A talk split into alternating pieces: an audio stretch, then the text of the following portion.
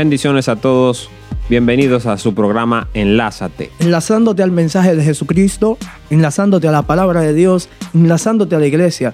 Egal Sabino, junto a este servidor, Smiling García. Presentando este episodio con el tema Actitud hacia las autoridades. Es el tema de hoy.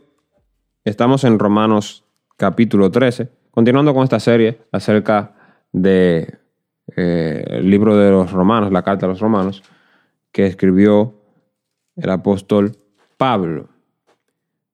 El versículo 1 dice, sométase toda persona a las autoridades superiores, porque no hay autoridad que no provenga de Dios, y, y las que hay por Dios han sido constituidas. Así que el que se opone a la autoridad se opone a lo constituido por Dios y los que se oponen recibirán condenación para sí mismos, porque los gobernantes no están para infundir el terror al que hace lo bueno, sino al que hace lo malo. ¿Quieres no temer a la autoridad? Haz lo bueno y tendrás su alabanza, porque es un servidor de Dios para tu bien. Pero si haces lo malo, teme, porque no lleva en vano la espada, pues es un servidor de Dios, un vengador para castigo del que hace lo malo, por lo cual es necesario que estén sujetos, no solamente por razón de castigo, sino también por motivos de conciencia. Eso es lo que eh, escribe Pablo en su carta a los romanos, del versículo 1, capítulo 13, versículo 1 al versículo 5. ¿Qué dices de esto, Smiling? Eso es eh, creo que básicamente fue uno de los temas más polémicos en el Instituto Bíblico, porque es hasta difícil de, de aceptar que Dios nos está mandando a someternos a autoridades, que en este caso, en el momento que escribí el apóstol, autoridades paganas. Y quiero leer una nota, que es una nota que nace de Primera de Pedro, capítulo 2, verso 17, que dice, honra a todos, ama a los hermanos, teme a Dios, honra al rey. Y la nota dice, la sumisión del cristiano a las autoridades es el tema de este versículo. Normalmente las personas hacen objeciones a aquellos cuyo gobierno es tiránico, opresor e impío. Aunque la Biblia no tolera la tiranía ni la opresión, enseña, como este versículo evidencia, que los creyentes deben respetar las autoridades establecidas. En la época en que estas palabras fueron escritas por el apóstol Pedro, no había ningún rey que profesase el cristianismo. Por consiguiente, los, destinatarios de la primera epístola de Pedro eran gobernados por un rey pagano. Sin duda, Pedro les explicó plenamente que Cristo había abolido para siempre la idea de la realeza y soberanía entre sus seguidores. El consejo que Pedro les dio fue de no rebelarse contra los poderes del gobierno bajo la cual vivía. En vez de eso, ellos debían sujetarse pacíficamente a sus gobernantes, dándoles la debida honra y respeto. El resultado sería que ellos no tendrían la reputación de ser rebeldes, pues con esta reputación podrían traer vergüenza al nombre de Cristo. Mientras tanto, ellos podrían, podrían recibir la protección y los privilegios del reino, si necesitaban de ellos, según lo que presenta la Biblia. Y es claro, ah, en ese punto, que el cristiano, por medio de su obediencia, en su medio de su vida, hacía que el rey básicamente hablara bien del cristianismo. Pero recuerdo que una de mis objeciones a esta idea, a esta idea de la someterse al rey y eso, es que todo tiene hasta un punto. Porque una de las persecuciones que había en la iglesia primitiva acerca del mismo rey, el sometimiento era la negarse a llamarle Quilius o, señor, como nosotros lo conocemos, al gobernador, al, líder del imperio, del tiempo del César.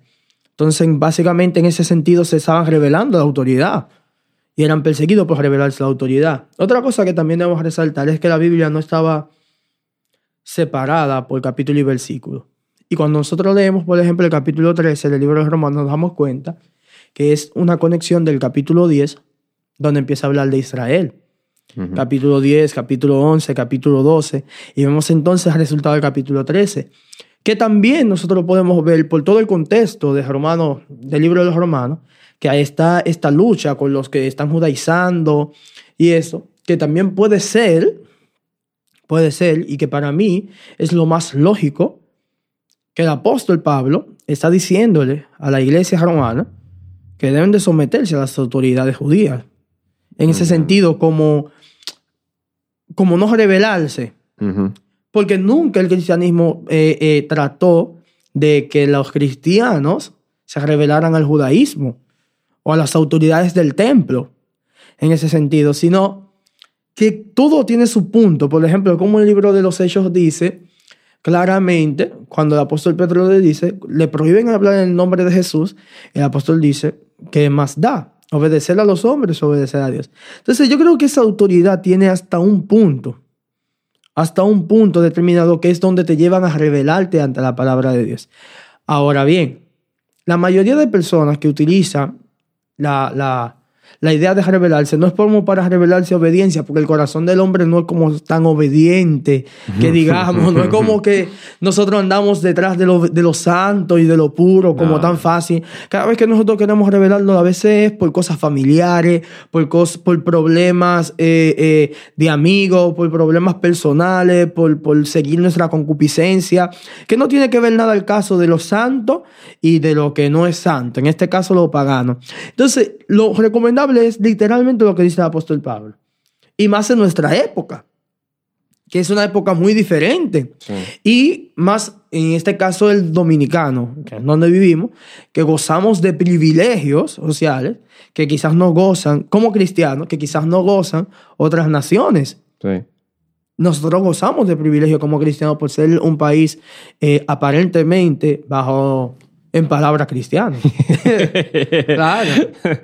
E, e, es así. Porque, como tú dices, en algunos países eh, el ser llamado cristiano es una herejía. Eh, es, un, es, digno de castigo, hasta de muerte. Y en otros países simplemente, como ahora en una de esas naciones grandes que hay, de hecho, una de las naciones que más tienen eh, población, si no es la que más, creo que sí. En China te meten en un, en un 28 o un 28, yo le dicen, para las personas que no entienden lo que es un 28, es, es un psiquiátrico. Lo que pasa es que así es como los dominicanos asocian la palabra psiquiátrico eh, con, con, el 28. Pero eh, nosotros hemos creído en Jesús y precisamente cuando hablabas acerca de, del evangelio que predicaban los discípulos, cuando fueron ahí eh, confrontados, Pedro confrontado ahí ante los sacerdotes y, su consejo, y que le prohibieron hablar acerca de mencionar el nombre de Jesús, eh, me llegó algo al pensamiento y es eh, la profecía dada acerca del profeta que había de venir eh, por medio de Moisés. Moisés había profetizado que el Señor le había dicho que iba a poner, mm, iba a levantar un profeta, del medio de ustedes, así como eh, él, como él semejante al, cual eh, ellos Debían escuchar. tenían que escucharlo. Yo creo que el conflicto aquí es, ese profeta Dios lo levantó, y de hecho lo levantó de los muertos. Eh, y el conflicto era que en ese tiempo todavía y aún ahora, entre algunos judaizantes y, la doctrina judaizante, no han aceptado el hecho de que ya estamos bajo una, un nuevo pacto, una nueva, un, nuevo, profeta, una nueva, una, una nueva forma. Porque por eso que yo digo, por ejemplo, dice, ellos tendrían su razón eh, en, ciertos puntos, porque ellos tratan de, servir al Señor, hablando en el tiempo bíblico, ellos trataban de servir al Señor a su modo, pero trataban de servirlo con la palabra que ellos tenían de Moisés. Sí. Por eso Hebreos hace tanto hincapié en decir que Jesús es mayor que Moisés tanto hebreos como el mismo Cristo también. Y lo resalta constantemente que es mayor Porque Cristo dice que, No tratando de, de- de abolir la idea de Moisés, pero sino dando a resaltar de que Jesús es mucho mayor que Moisés. Claro, Que mayor es el dueño de la casa sí. que, que los sirvientes de ella. Claro. Entonces, él, él trata de decir, el, el escritor de los hebreos, que Jesús es el dueño de la casa, la casa es de él. Y que lo que Moisés hizo fue una copia de una casa que se le fue mostrada. Entonces, el, el escritor resalta que ya existió una casa, que Moisés no es el que hace la primera casa. Y que trata de resaltar toda la soberanía de Jesús. Y en ese caso también, el cristianismo, por eso, es un cristianismo que está fundamentado en la idea de la soberanía de Dios, que Dios pone reyes y quita reyes, Y que quita Dios reyes. pone autoridades y quita autoridades. Por eso nosotros nos sometemos a las autoridades.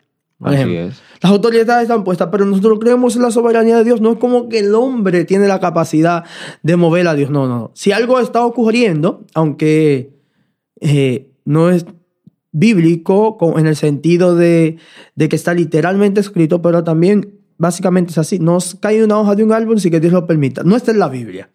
Ahora, pero eso no quita la verdad de esto. Que Dios está en control, detrás claro, del detrás de eso, que Dios está en control de todo lo que pasa. Hay unas personas que creen en la teoría de la continuidad y ellos creen que Dios creó el mundo, puso al hombre y dejó que la humanidad tenga su perfecto, su perfecto curso y Dios ya no interviene. Ajá, y más. Dios no interviene Dios no más. interviene Eso- más. Eso es una idea que tienen muchos. Y dicen, bueno, Dios ya creó el mundo y ya Dios, nos, Dios no interviene. Desenvuélvase ustedes como ustedes. Sí, haga lo que pase. Sí. Ya ustedes tienen, ustedes son los dueños, ustedes son los dioses de la tierra. Y esas personas viven con esta idea y hasta sin entender la filosofía de esa idea, lo hacen. Nosotros no creemos, el cristianismo no cree la, la, la ausencia de Dios en su vida. El cristianismo cree en la presencia de Dios en todos los segundos, todos los minutos, todas las horas, todos los días, en cada situación, en cada momento. Ahí está Dios. La presencia de Dios, Dios con nosotros. Y para eso es el, el término Emmanuel. Eh, eh, Dios, con nosotros. Lo que pasa es que esa teoría de la continuidad, eh, y ahí es que va lo que habíamos hablado en, en otros capítulos, digo, en otro episodio de, de- de este podcast, es acerca de cuando tú alteras los atributos de Dios, Ujú. pones uno más grande que el otro y otro más pequeño de lo que debe estar, entonces tú alteras su persona. Y Dios es un Dios personal. Y esa teoría de la continuidad lo que altera precisamente es que Dios es un Dios personal que vino acá a la tierra, habitó entre nosotros, que vimos su gloria, como dice eh, Juan. Juan, y es un Dios personal. Entonces, no es un Dios como, como los dioses eh, paganos que tienen, que no son dioses personales, que- o sea, que no hay, no hay una interacción personal eh, con ese Dios pagano. Pero nuestro Dios no es así. Nuestro Dios es el Dios verdadero y el único Dios. Así es. Y es un Dios, sí, es personal. Porque aparte de todo, habita en nosotros. El Espíritu Santo habita en nosotros, lo que hemos creído en el Señor y lo hemos recibido a Jesucristo como nuestro Salvador. Hablando acerca de las autoridades, ¿debo yo entonces a ciegas obedecer todos los planteamientos de las autoridades a nivel eh, secular, a nivel eh, de la patria, a, a nivel de, de las naciones? sí. con- con- o debo de tener algunos límites. Hay, al- hay en la historia cristiana ejemplos donde, eh, o quizás también ejemplos bíblicos donde ellos han tenido que, vamos a decir, bueno, a esto no podemos someternos. Sí, Es a mal- esto no, porque esto es, viola nuestros principios. Y eso que tú estás diciendo, Egal, es muy importante porque Me llega, perdón, y me llega eh, algo aquí. Por ejemplo, a Sadrach, Mesach y Abednego lo, lo querían obligar, ¿verdad? adorar. a adorar a los dioses. Bueno, pero ellos, ellos estaban en sometimiento porque ellos estaban ahí, pero habían cosas que ellos no, no podían, no podían someterse. Más simple aún, Daniel dejar de orar a su Dios. No, no puedo dejar de hacerlo porque me lo pida un gobernante. Entonces están esas cosas que sí tú puedes hacer y otras que tú no puedes hacer. Eh, tomando eso en consideración, tenemos que resaltar que Dios hace cosas por medio de nosotros y es también la conciencia vendida del cristiano en este caso. Dios pone reyes y quita reyes. Pero en este caso, en una democracia representativa, Dios pone reyes y quita reyes a través de nosotros. Pero si tenemos nuestra conciencia vendida, con nuestro voto, con nuestra manera de elegir, también puede ser que nosotros estemos eligiendo nuestra, nuestro castigo. Sí. Porque Dios pone a reyes y quita reyes, pero Dios hace muchas cosas por medio de la iglesia. Dios alcanza a los perdidos por medio de la iglesia. Dios toca al enfermo por medio de la iglesia. Dios ayuda al necesitado por medio de la iglesia. También Dios puede poner reyes y quitar reyes por medio de la conciencia de la iglesia. Cuando la iglesia toma en consideración y toma en cuenta la voz de Dios en su corazón, la voz del Espíritu Santo, lo- los consejos bíblicos para elegir sus autoridades, que en este caso cuando nosotros elegimos autoridades tira- eh, que, eh, paganas, que, que estén en contra de los principios bíblicos, nosotros también somos tanto culpables como, como los paganos. Sí, porque al fin y al cabo entiendo que el Señor nos va a pedir cuenta de por qué nosotros estamos prácticamente y en esencia vendiéndonos. Vendiéndonos. vendiendo nuestros valores por, para ver a, a- a otra persona que no fomenta esos valores eh, gobernar. ¿no? Y por, por, por- tan poca cosa, un puesto de trabajo, Claro. un- una funda de comida, O algo familiar. un algo familiar. No, que fulano es familia mía y está pegado con un fulano. No, Entonces eh, ahí entra el problema fundamental. Pero Después- fulano apoya tal, tal y tal cosa que Idea. va contra la Con- palabra de Dios. Entonces después decimos, no, yo no puedo obedecer eso. Pero el, el principio de todo fue de- donde tú le diste la espalda a tus principios. Exacto. Entonces tú quieres volverte ya cuando tú tienes una autoridad que tú mismo elegiste como representante. Es increíble. Por ejemplo, en Argentina se hizo una encuesta y en Argentina el 85% de la población profesa ser católico o protestante. Entonces, mirando eso, o sea, solo un 15%. un 15% No. no profesa Ninguna de esas ninguna dos. de esas religiones. Eso quiere decir que el 85% tenía el poder de seleccionar gobernantes con una idea. Yo estoy seguro que, eh, perdón, que, que aquí es mayor. Pues sí, por eso yo no lo quise ni mencionar aquí, porque aquí es mucho mayor. Por eso yo no lo quise mencionar. Aquí, solamente el protestante es el 46% de la población. El protestante. Sí, porque y, aquí son La prácticamente... mayoría católica. Ya Sí. tú puedes saber que probablemente el 50% es católico y un 4% viene siendo los que no pertenecen a ninguno de los movimientos. Cuando tú ves esa idea y entonces tú ves gobernantes tiranos, gobernantes contra los principios de Dios, nos damos cuenta de que nosotros nos hemos equivocado en el sentido de alejarnos, de crear esa ausencia a la hora de elegir. Entonces, eso nos tiene que dar una lección a nosotros, porque nosotros solamente estamos viendo el resultado de la acción de nuestro derecho a votar. Porque tú dices, tú puedes decir, no, ese, ese, ese gobernante es malo, pero ¿quién lo eligió? Exacto. Y eso no tiene que ver para nada en qué movimiento de doctrina la persona esté. Porque algo que nos vincula, hay doctrinas que no estamos de acuerdo, por ejemplo, con la divinidad de Jesús, otra con la Trinidad, otra con unos factores de forma de culto, pero todas estamos de acuerdo con el bien moral del prójimo. Así Todas estamos de acuerdo con el bien moral del prójimo. Sí, en realidad es el- un nexo. Sí, no, todas estamos de acuerdo. El bien moral del prójimo, amar a los- al prójimo como a nosotros mismos. Entonces, esas cosas, lo que dice el decálogo bíblico, los diez mandamientos, que nos unen, no sé entonces por qué tomamos gobernantes que le dan la espalda a esto.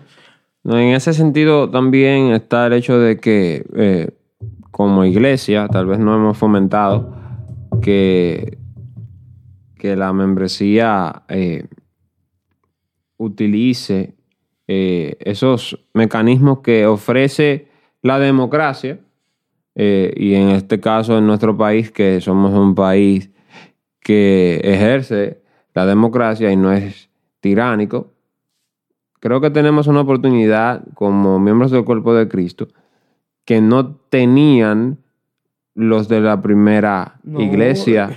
Ellos ¿eh? no lo tenían. No lo tenían allá, No. porque allá existía lo que era el Imperio Romano, Claro. estaban, estaban en, en Jerusalén, estaban ellos eh, colonizados y había un orden imperial romano en ese tiempo.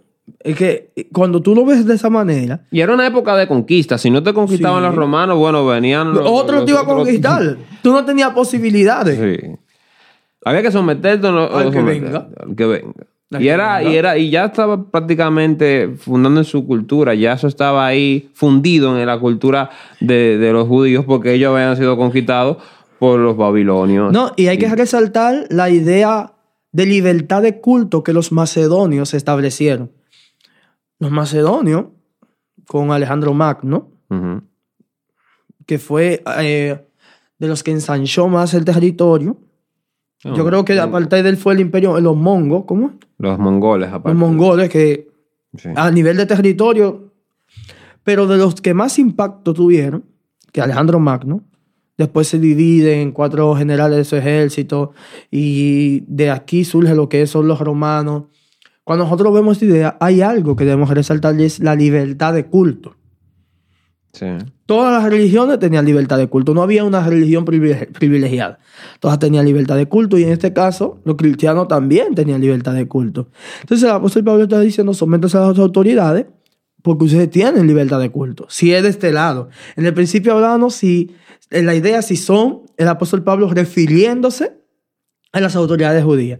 Si esas autoridades romanas que se está refiriendo en, en Romanos capítulo 13, bueno, ustedes tienen libertad de culto, ustedes pueden reunirse, nadie se lo impide de este lado, porque quienes le impedían las reuniones son las autoridades judías, que no querían las reuniones en el nombre del tal Jesús, que los, los cristianos habían secuestrado su cuerpo para decir que él resucitó. Sí, eso ¿Tú dije. Entonces, de este lado no había ese problema. El problema surge después con Nerón, cuando Nerón está viendo la multiplicación de los cristianos, el crecimiento. Entonces, eh, aquí viene el, el supuesto fuego en Roma y culpados los cristianos y aquí empieza lo que es la, la persecución imperial. Cuando nosotros vemos esto, que ya no había ocurrido, cuando el apóstol Pablo escribe Romanos capítulo 13, no había comenzado Tremendo. la persecución imperial, debemos entonces ver y decir, bueno, tú tienes libertad de culto, pero eso duró máximo 20 años, 10 años después que se escribió la carta, porque empezó la, perse- la persecución imperial. Ahora los cristianos siguen multiplicándose con culto privado, están siendo perseguidos.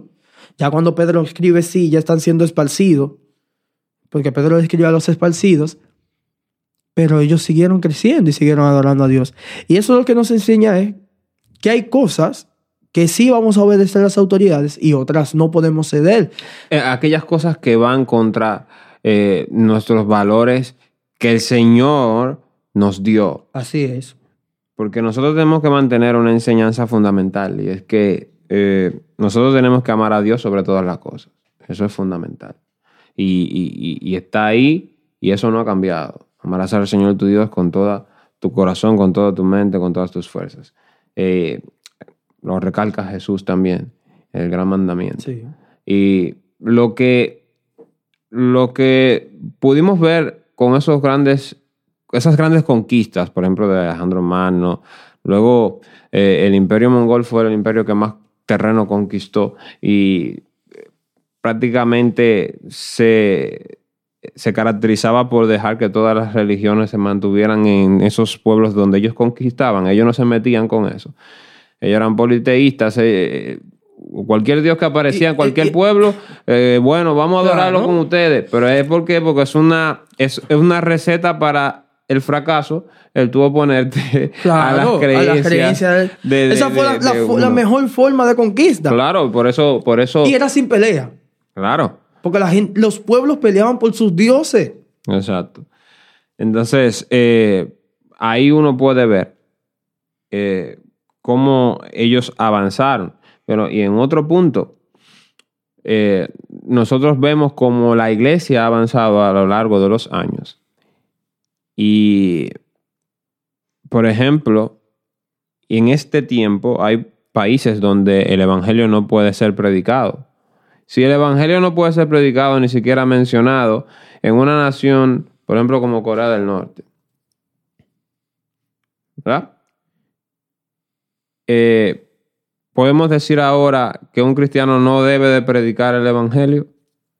Esas son cosas que tú no puedes obedecer porque tú No tienes que obedecer al Señor por encima de todas las cosas. Yo creo que está bien, eh, establecido en la Biblia. Cuando miramos el ejemplo, los hechos de los apóstoles y lo que ellos hicieron, en qué sí podemos obedecer y qué no podemos obedecer.